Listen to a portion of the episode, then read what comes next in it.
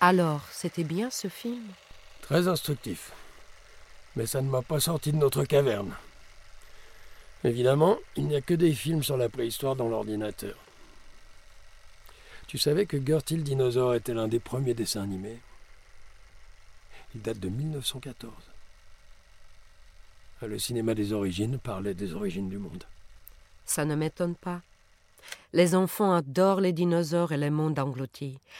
Hollywood a vite compris l'intérêt qu'il y avait à nous replonger dans nos plaisirs et nos peurs d'enfants, quitte à faire de la préhistoire un parc d'attractions. Tu as déjà vu les petits dinosaures de Jake et Dinos Chapman?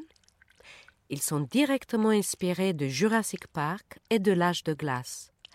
Mais ils sont fabriqués avec du papier hygiénique et des cure-dents de dérisoires cocottes en papier qui parodient les produits dérivés qui rapportent des millions.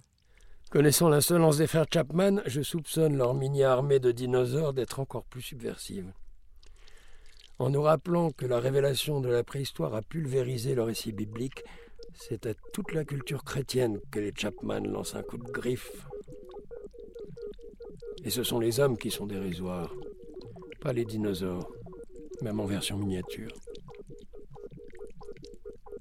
Ça me fait penser à un autre artiste, Dovalouche, qui a travaillé à partir d'une stalagmite de la grotte Chauvet.